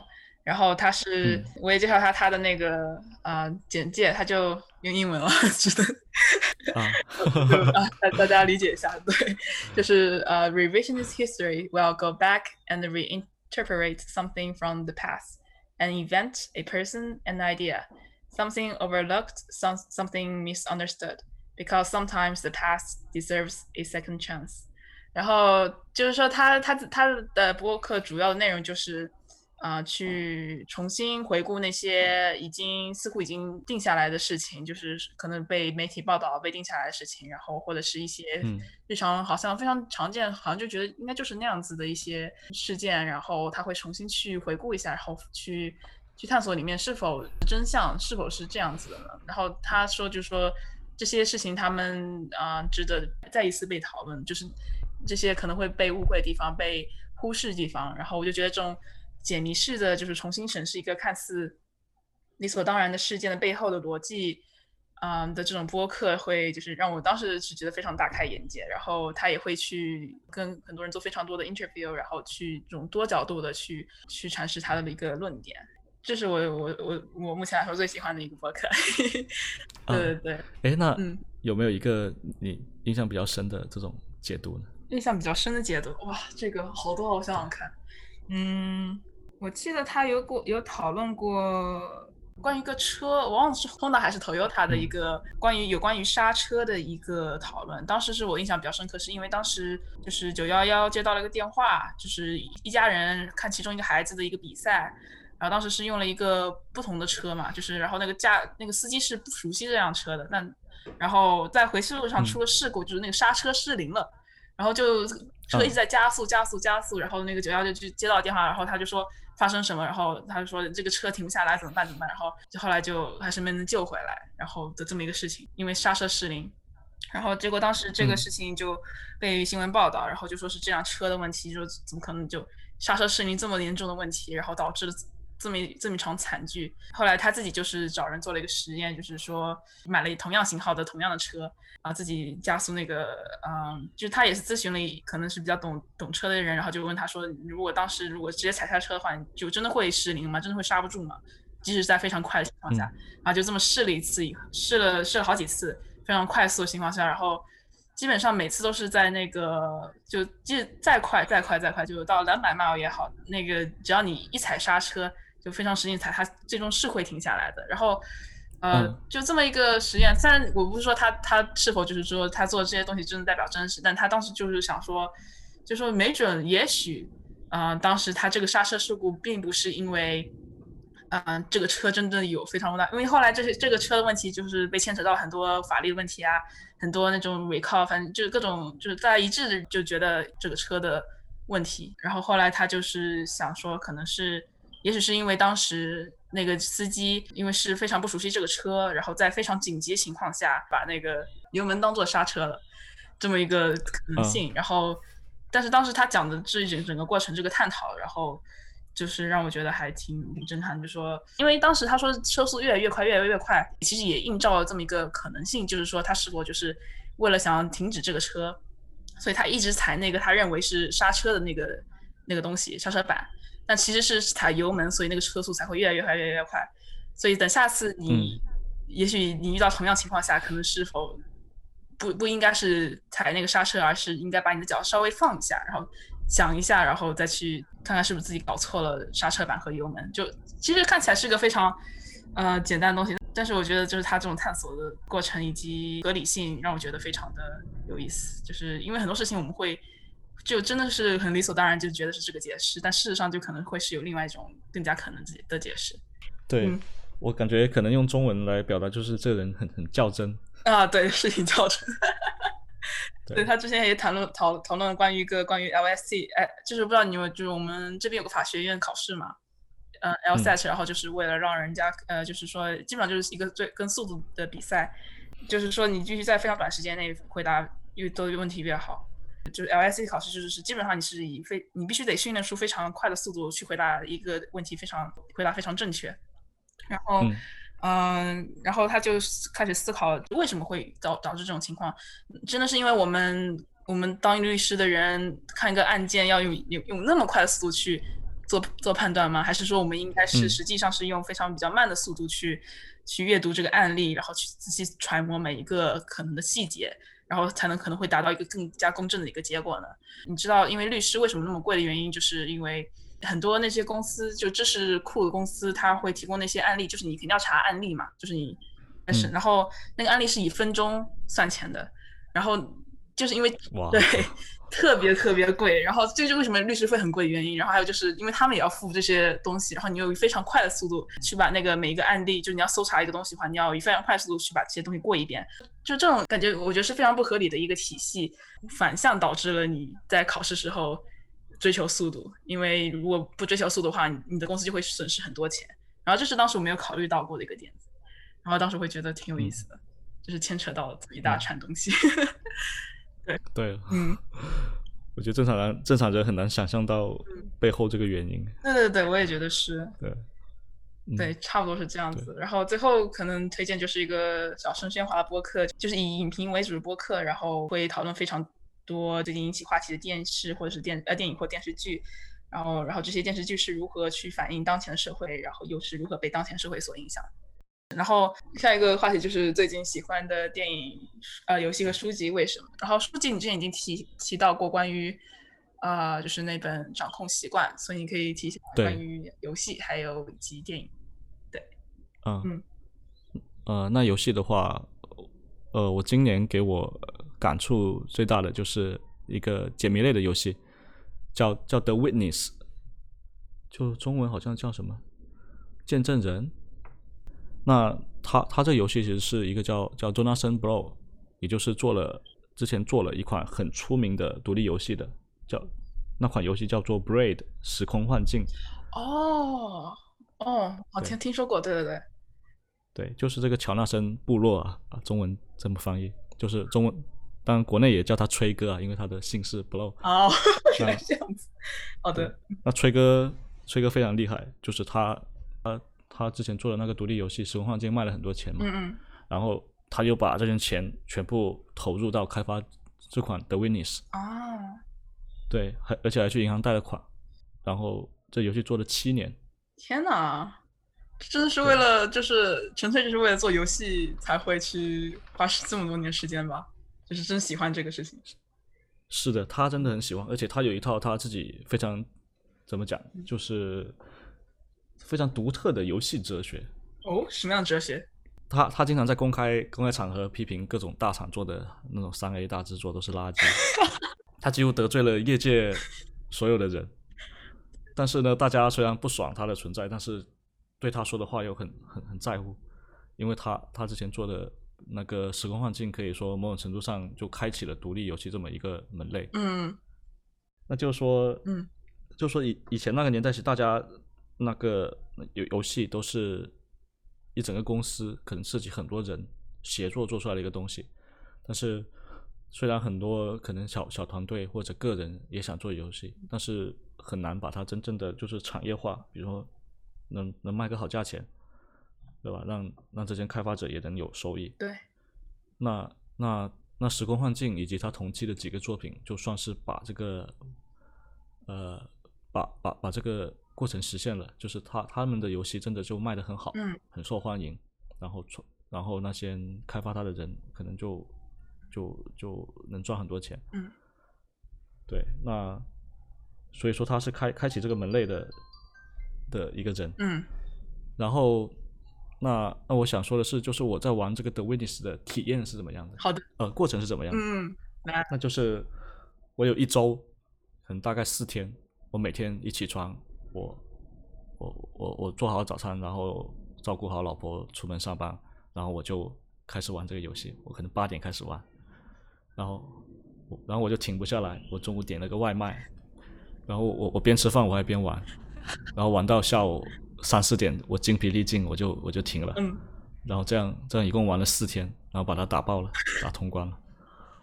天哪，这么就这么人就是让人着迷的一个游戏吗？对对。啊，那我简单介绍一下这个游戏的机制，就它是一个第一人称的解谜游戏，然后它呃。就是你的角色会在一个岛屿上面去去去解谜，然后这个岛屿上面有很多个面板，那每个面板都是一个一笔画的需要解决的一个问题，就是你在面板上画一笔画，然后把这个谜题解出来，啊，然后那这个游戏特点什么？它是没有新手教程，没有人告诉你这个面板应该是怎么解决，你需要通过试错去去解除这个面板。那它最吸引我的地方就是说，它是一个怎么讲，就是崔哥他自己提的一个理论，叫做百分之百纯粹的高密度体验。这这这个游戏没有任何的支线，没有任何的收集要素，你需要做的就是解一个一个的面板，不停的解面板，然后然后它它的面板特点就是说，它的面板是会越来越难的。嗯，对。就是有些面板，我我可以卡个二十分钟，卡个半小时。天！对我拿出纸，拿出纸笔，我不停的去尝试，去类似于做这种可能像奥数题那样子的方式。哇，对，然后我做出来的时候，我真的是会会喊出来，哇，我终于过了，哇，就很激动那种过程。嗯就是简单的说，就是说这个游戏它是它给这种解谜者最大的奖励嗯，是更难的谜题。这也太强了吧！对，这简直就是最高层层次的那种解，我觉得那种奖励。是的嗯，是的，而且就是我整个过程都是我我是我是不停的截图，不停的做笔记的，就它不是一个不是一个你随便在游戏上玩一下就能过的一个游戏。啊，所以其实是会高度集中注意力那种。对对，所以我一共就截了大概两百五十张图，嗯，然后我做的笔记就是这些图加起来有有有两百多兆，天哪，对，就为了玩这个游戏。哇，这也太厉害了！我我觉得这这种游戏真的，这真的是完全是一个不一样的类别。就是说它，它没有给你一种那种传统的那种奖奖赏机制，没有给你分数，没有给你线支线，就是纯，粹就是这个游戏本身或这个谜题本身，太太厉害了，我觉得。是的，是的，而且就是我我之前之前又在机核上面嘛，机核就是国内一个游戏网站，然后他他其实对就是它上面有几个编辑对对崔哥这套理论其实是非常感兴趣的，嗯。然后其中有一期那个也是播客也是电台，嗯哇，那期真的是怎么讲叫集合爆款，就是讲崔哥他的创作理念，就他讲他这两个游戏里面，嗯然后他为他为什么做这件事情，啊然后听据据说听完那期就是很多这种游戏从业者痛哭流涕，哇，他觉得我为什么要待在公司做这种垃圾，我要去做真正的游戏。天哪，哇，我他是哪一期啊？我好想去看一下。对对，我我我我回头把链接发给你。哦好的就那期我听的太感动了。哇，可以可以，我到时候也把链接发那个 description，可以让更多人感动一下。对对对，那那你呢？哦你你有什么比较印象的游戏吗？呃，我玩游戏其实还挺少的，然后，但是我就是我玩的是那个，就我之前有玩过个叫《吉勒迪斯科》的一个游戏，不知道你有没有听说过？啊可，有听说过对。对对对，然后它也它是一个嗯 R R P R P G 游戏，但是它也是花了非常久时间，忘了十几年还是十二年啊，然后哇，太有耐心了，就觉得哦太强了，然后然后太强 对对对，它其实是有个主线，但是你可以随意去探索一些支线，然后也不会影响主线那种进程。然后就是我我就有时候会探探索到一些莫名其妙的一些支线，然后看到那种男主可以穿女装之类的那种莫名其妙支线，哇，然后还有那种就是宇宙的空间，就是那种因为就是他们当时是遇到了一个富人。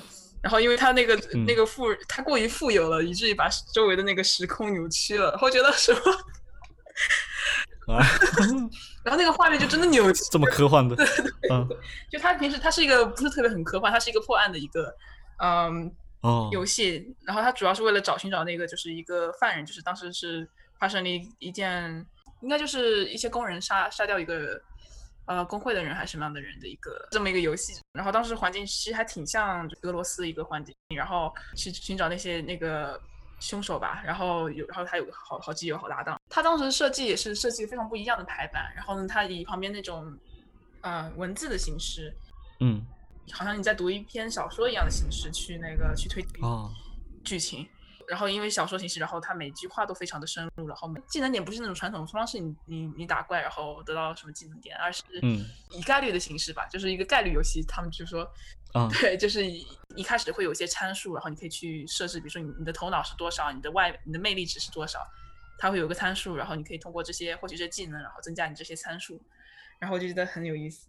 那它是文学性特别强的一个呃 RPG 的游游戏，然后嗯，也很前卫，我觉得它整个概念设计都非常前卫，而且你会嗯。因为非常小的事情而死掉，然后会因为这个啊，这么戏剧性，对非常戏剧性。就有一次我是不小心开了个灯，然后因为主角是宿醉醒来，然后我开我把然后就把灯开了，然后他就因为强光刺激而死了，然后就觉得 哇，这剧本太强了吧？对太强了，然后然后在过程中你也会因为各种事情。他说这个警察失去了斗志，然后结果他就再也没没有去继续当当警察这么一个事情，然后就觉得 好心好痛啊！就是这种非常现实的一些剧情吧。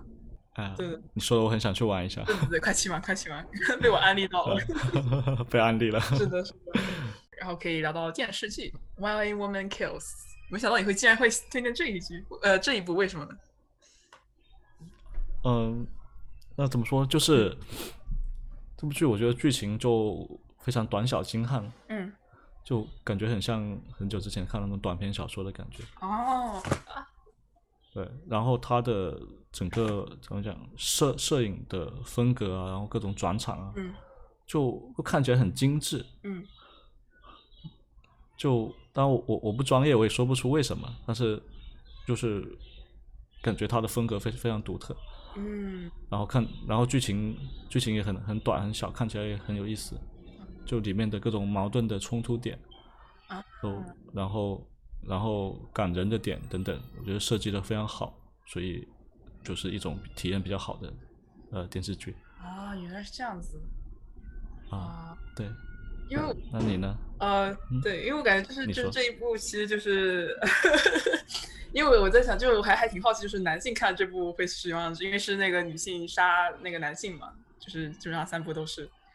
啊，对对对，对，就但其实我了解到这部剧是是简尼里他在他在他播客里面提到的，那他当时说的就是说这个是是女人才看得懂的剧。哦，对，那然后我看到豆瓣上评分也挺高的，所以我就就尝试了一下。原来如此，尝试结果是？对，但我觉得也不是说很难理解。确实。我觉得现在越来越多像这样子的影片的出现，我觉得也是个非常好的一个，嗯，然后被讨论，然后我就觉得是个非常好的一个现象，那样。嗯，对的，对的，对对对。那你呢？啊，对我的话是最近我看那个《异星灾变》，啊，不知道你们看过，就是听过或者是？我看了两集，然后弃坑了。哎，为什么弃了？为什么？就是怎么讲，那那个氛围感觉很很很怪异。啊，确实，对我我我，其实我的豆瓣好友也是有一种褒贬不一的感觉吧。有些人也不是很喜欢这种世界观的一个展现，就是人类也可能不不一定就是非非是这样子。然后后面我觉得塑造角色塑造也确实有点，啊，有点垮了。但是我觉得一开始我看的还是挺惊艳，就是但是有点像之前不知道你们看过《普罗米修斯》？啊，看过。对对对，其实他就同一个导演嘛，然后同一个套路，我觉得啊，哦，同个导演，对，同一个导演，就就是人类又被高智商的，就是那个外星生物，对对对对，然后就被骗了，然后就给他们生孩子，然后就开始振兴他们的族裔，然后就 被当工具人一样感觉，嗯，对对对，然后，嗯，那对对你来说就是嗯，感感悟是什么样的？我当时感悟就是觉得他表现力就一开始一两第第一第二节是让我觉得还挺惊艳，就是这种就是留下印象是特别深刻。然后当时的感受就是还是跟当时看《普罗米修斯》是一样，就是说其实就人不一定就是非要就我们会很自然去问这个问题：人有什么意义？我们的存在有什么意义？嗯那那其实对于一些人来说，可能就是根本没什么意义呢。然后就是可能 E 就是四十二呢，对吧？然后就。呃，就是这种，就是就是会让我觉得启发。就当时我看那个《普罗米修斯》时候，是对我人生观的一个比较好的启发。然后这个可能是加强了一些而已。因为其实这个让我联想到当时我的一节哲学课老师有讨论过关于呃全知全能，然后就全善的神是否存在这个话题。就说他们当时有个有个论点，就是说，假如你那个。嗯，你你信神，然后呢，神不存在，那么你死后就没了，那就是，那你得到死后得到好处就是零。但是假如你信神，但是神又存在，你之后得到好处是无限的。然后你再可以给他们概率，比如说你百分之九十九的概率，那是没有没有神，然后百分之一的概率肯定有神。然后你他们相乘，然后相加以后，啊，是比你不信神要好。就这么一个非常理性的那种信神的一个，我，就是就是 呃，好神奇。对对，就是就是别人的讨论，但是然后当时那个。呃，哲学老师就说，那可以，其实你可以这么想，那假如这个神是那种坏神呢？就假如说你信他了，然后呢，然后你信他，结果是你死后被那个无无无穷无尽的折磨，那样的话，那你这个公式不就不成立了吗？然后，然后，你就是在讲，可能这个这部片里面的哲学意味让你联想到了，因为有神人和无神人之间的战斗嘛，那事实上其实神是存在，但是最后那个神他的意图如果不是就是那个是个坏神呢？他如果让你信他还的作用是什么呢？就那种盲目相信的感觉，就是当时让我联想到了这一个，就是里面这两波有神论者和无神论者之间的，然后刚好那个那个外星人又是一个相当于一个坏神一样存在，然后让我联想到那个 那个哲学课。可能好吧，那个弯子有点大，不好意思，的那个。对，感觉这种坏神的设定，对，还还挺少接触到的。嗯，对对对，我也这么觉得。有点意思。是的，就感觉好像默认就是神就是好的，怎么那么天真的人类？对。哦，然后还有关于书籍的话，我就是我是阿西莫夫的死粉嘛，然后我的艺名就是阿西莫娃嘛，然后就最近看那个《永恒的终结》，然后就觉得那个世界观就一如既往的很厉害，然后就这本书探讨了一个问题，我觉得就是假如全人类的生活都能够被优化，都能够被提前的去计划的话，会带来一个什么样的世界？然后还有他另外一本书叫《神们自己》，我也觉得很厉害。嗯，哎，阿西莫夫他是什么年代的这种作家？啊，他现在还活着吗？他早死了，早死了。等一下，我看看他什么时候出生的，我瞅一瞅。嗯，一九二零年。哇。对，那他想法想法都非常的前卫。我啊。对。哎，那他的作品现在还有这么多死粉，我觉得，嗯，好好强。我也觉得好强，而且他就真的是高产如那啥的感觉。啊。就是呃，他一生中好像有五百多个作品，然后嗯，涉及了非常多的那种科目和领域，然后自己也是一个博士，忘了什么科目博士，可能生化还是什么，对，生化博士。到时候也去看看，我没看过他的作品。可以可以推荐，就推推荐那两本，就是先是《永恒的孤独》吧，呃，不对，《永恒的终结》。啊。嗯。然后觉得有意思的话，可以继续看下去。好呀，好呀。耶，又又安成功安利了，对，可能到时候又可以在阿西莫夫的话题上做讨论了。啊，真的可以啊，太可以了，我觉得可以。嗯，好的，我 感觉又是生硬的过渡到下一个话题。呃，终于要点题了是吗？没错，没错啊，对，点题，对对对，就是点题一下。九记这个是个无聊播客，那个啊，世界上最无聊播客。那么你无聊时候会做会去做些什么？呃，那我无聊的时候可能就看剧啊，然后打打游戏啊，刷刷视频啊，要么就哦昏昏欲睡，睡个一天。哦，我也我也说也会睡个一天，就是睡一天是因为，因为我在想为什么有些人就是会非常的想要睡觉，是因为生理上的原因吗？还是因为心理上的原因？我我觉得可能都有。啊，我也觉得是。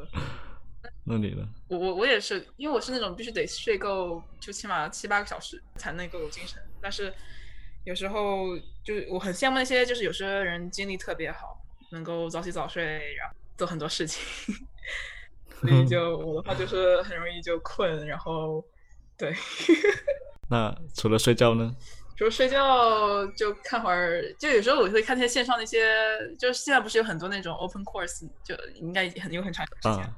有什么幸福课啊，乱七八糟什么有关正义的课，正义的课，有关于啊脑神经课，那个我也挺想看的，就就都免费了嘛。然后有时候会去看一看，然后感受一下那个获得知识的快乐，但不一定就是说这个知识就为我所用，就是获得知识本身会 挺快乐。然后也是躺躺躺平，然后偶尔会写人生总结，就是 对，就随便瞎写写吧，可能就是整理一下自己的人生。对嗯，我觉得像就是像你博客写的那些文章嘛，我觉得现在就是愿意真诚的，然后这么细致的表达自己这种感受啊、观点啊，这种就太太珍贵了。真的吗？是的。对，因为我我看你博客也是这种感觉，就是而且你之前提提到刘卫鹏也是，还有很多厉害的博主，就发现就是程序员这个群体真的很有意思，就是我能遇到非常有意思的人。然后他们也会自己做很多 类型之类，当然跟程序员本身没什么关系。我觉得可能是自己本身是一个有意思的人，然后会去写这些博客。我我就特别喜欢看这些东西，就是我觉得很有意思，感觉好像认识更加认识这个人一样。那那你最近有什么就是很想出去做的事情吗？就最近我会想要，反正我可能就是继续做那个 r u m research，然后我在想做一个 trading bot，因为我最近有在。投资，但是白天很忙，然后就不能 day trading 嘛，然后我就想说可以做一个 day trading 的 bot。啊，就是帮助你辅助你下单的这种。对，下单就是机器人嘛看看别人哪嗯些东西可以，哦哪些股票可以去试探投资，然后帮助下单的。但我我网上搜了一下，感觉好像还是，就是说真正能够盈利的其实还挺少。然后而且你要靠那 API 的话又又要又要钱，就是你要得到实时的那哦个数据又要钱，嗯然后就觉得我的我挣的钱可能还不能靠这个数据呢，好。哎，那你的嗯你的目的是说，就是它是一个工具型的东西，还是说你你也带一些策略在里面？嗯，我想带一些策略在策略性的在里面，最好他能够自己自哦己学习。因为最近也在学一些关于 machine learning 的课，然后我就在想说可以做一些决决策嗯之类，让他对对对，然后是想做一些想一些创业的主意吧。我觉得这点也跟你很像，因为我也很想去做一些东西，做些有意思的工具，嗯然后继续跟别人社交，然后跟跟大家一起做播客，然后。然后你之前跟我提到过嗯。关于做那个独立的播客网站，我觉得那个也超级酷的，要不来说一下？啊 对，好呀好嗯。呀，那就是那那这个这个 idea 其实是从集合那边集集合的 radio 考过来的，嗯。对，然后它的形态就是说，就是集合里面很多内容它都是偏支持支持性的，嗯。那它在他播客几个主播在讲的过程会会有很多这种背景信息需要，或者说相关的链接信息嗯需要需要去整理出来。嗯那集合就做了一个这么一个功能，就是它的播放器上面嗯会会实时的展示当前他们主播提到的内容，嗯给会会给出一段文字的描述，然后配一个图片，嗯然后对，我就觉得这个功能其实非常的实用。对，我也这么觉得。特别是刚才你在聊那个游戏的时候，我觉得我刚我之前也搜一下那个游戏，我感觉那个画面真的太美了，然后就觉得可以，就嗯如果我们能够去展示的话，就边说边展示的话，其实是个很好的一个应用。哎，说啊，而且特别是当人家在，就现在大部分人都是在手机上听的话，因为现在我觉得这种 review 的形式在，在好像基本上还是 web 上比较多一点，app 上面好像还是没有见到过吧。啊、对对，但集合自己的 app 也有做这个能力。哦，这样的嘛？他们好厉害啊，好硬核啊，感觉他们。对对，是的，是的，集合的内容还是很很很优质的。对对对，我之前有关注他们的那个微博。对，然后你你就是你有什么想要就是感到兴奋想要做的事情呢？我觉得这段时间比较兴奋的还是我买了一堆过期杂志。哦，为什么？说来听。对，就是就是我前面也提到过，去看杂志的过程觉得很很有乐趣嘛，嗯。然后我就去买买了第一财经。嗯。对，因为今年对这种这种财经类的信息关注也也变多了很多，然后就买了买了这么一堆杂志，然后我就觉得看这杂志是很有乐趣的，嗯。对，就接触一些新的领域，然后看到自看到自己以前之前没有了解过的东西，然后杂志本身的阅读也是，就相比手机、电脑更有乐趣吧。为什么这么说呢？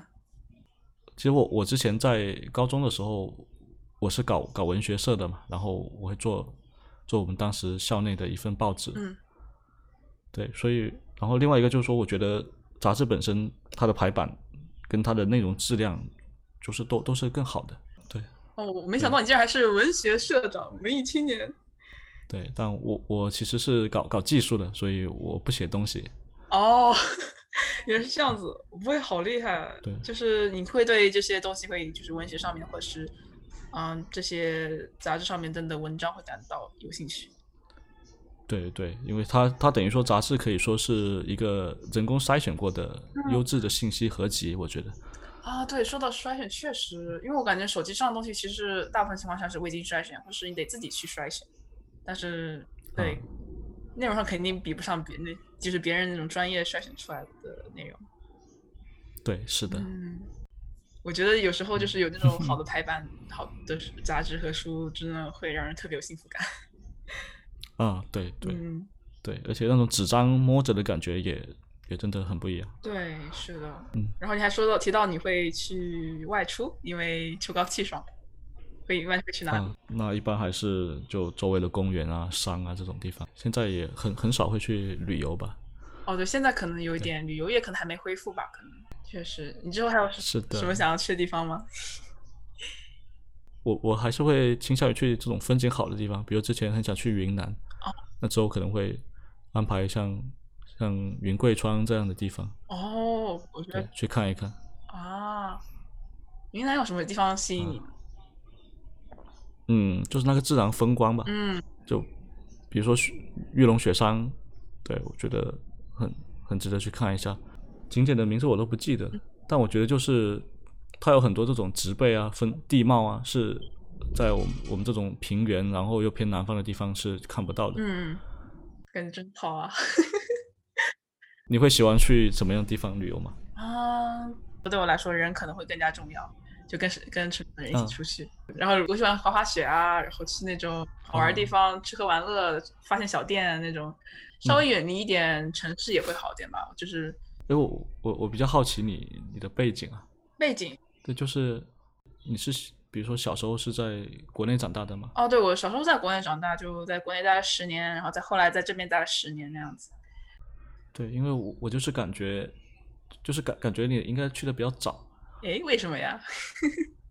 对，就是感觉你的思思维方式还有对一些议题的关注，其实不像是是长大之后去的那种。那国内一般会怎么样思考这些事情呢？就比如说会像你去写写那些你的人生总结啊，对吧？考虑什么教育的意义啊，嗯我觉得这些议题国内的人很少会去会去想。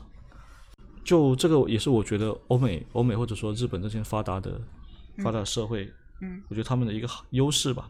嗯像我觉得很很很多可能去国外读大学的人，他他们的专业，他们研究的课题，嗯就是在在中国的眼光看来，会觉得啊，这是这都都研究什么东西？这个有实际的社会的价值吗？对吧？这个又不能赚钱，不能发财，嗯，对，又不是一项实际的技术。确实就会比较以功利性呃功利的眼光去考虑为什么要去做一个对事情。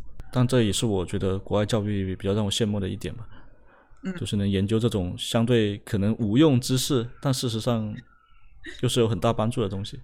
对对对，我我也我也这么觉得，就是我们会更加去注重一些，就可能会批判性思考吧，可能就不会觉得嗯事情就应该如此这种思维方式。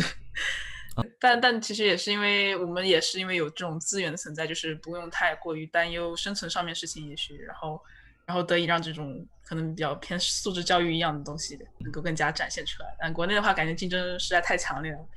就嗯 就感觉好像不得不去这么思考，因为不然的话可能就生存不下去，也许。嗯，对是的，但我因为我觉得，其实人生就是除了赚钱、工作、学习以外，肯定还有更多的、更多的层面吧。就就还挺，就我还挺幸运，还能够去做去做这些探索。对对。其实我我我也会在想，我现在老婆怀孕了嘛，嗯嗯然后我就希望说我以后的小孩，就是他们也不用太去考虑这种生存上的问题，嗯嗯，是的，是的，对，可以更多做做一些其他探索，做他感兴趣的事情。没错。对，嗯但这这这就非常需要需要资源去堆砌起来。我觉得有时候，嗯但我觉得如果你就你们有这种想法的话，我觉得是非常好的，因为就我我父母就什么都不知道放养，或者是就是也会，啊，你刚刚啊了一下，也会什么是因为 对，那嗯就是我我我本来会觉得说，可能早期像你小你小时候就能，你父母就能带你去美国嘛，那可能他们也是相对高知啊或者嗯高技能的一个人群。哦，对，所以你说放养，我其实是有点意外的。哦，这样。对，其实我觉得，其实我我认识到挺多人也都是可能有比较好的观念，也是放养也挺多的，就是父母嗯并没有给他太多的就是要求或怎么样，但是但是他们会给他一个空间，就是一个存活的空间，就不会管你太多。其实我觉得就已经帮助很大了，就是让自己做到想做事情这样。哦，那你有没有想过，就是你你你形成现在的这种性格观念，可能是受到什么样的影响更大一点？嗯，我觉得这很难说，我觉得不太像是父母的观，因为我其实跟父母争吵也是挺嗯多的，但是我当时是遇到了一些很很厉害的人，然后跟他们一起，就是跟我观念当时想的差不多的人，然后跟他们一起共同成长，然后他们也会带着我一起去，给我带一些很多不同样的视角，但这样的话就是非常。呃关乎于就是你是否能够幸运的遇到这些人的问题了，所以我就觉得嗯，就是怎么说，感觉就是多让他们去接触一些外面世界，然后他们自己能够自己去探索，就培养他们一种就是能够自己探索世界的一个能力的话，我就觉得会好很多。嗯，对对对嗯对，啊，那我们两个从八点钟开始聊，那聊到现在已经大概十点半左右，聊了将近两个半小时，就讲了非常非常多的内容。然后从我为什么离职，然后离职后面的一些探索开始讲，然后我们又分别分享了自己在播客，然后一些书影音方面的各种见解。刚才志恒总结的也非常的好，然后我觉得这两个半小时之后，就是我对彼此，我们对彼此了解也更加深刻，然后也讨论非常多有意思的话题。听众朋友们，如果有什么特别想要啊讨论的话题，然后如果也想要跟我一起去做一个长谈一样的对话的话，也非常欢迎来啊一起加入我们。那我们就今天先讲到这里，那下次我们再见喽，拜拜，拜拜。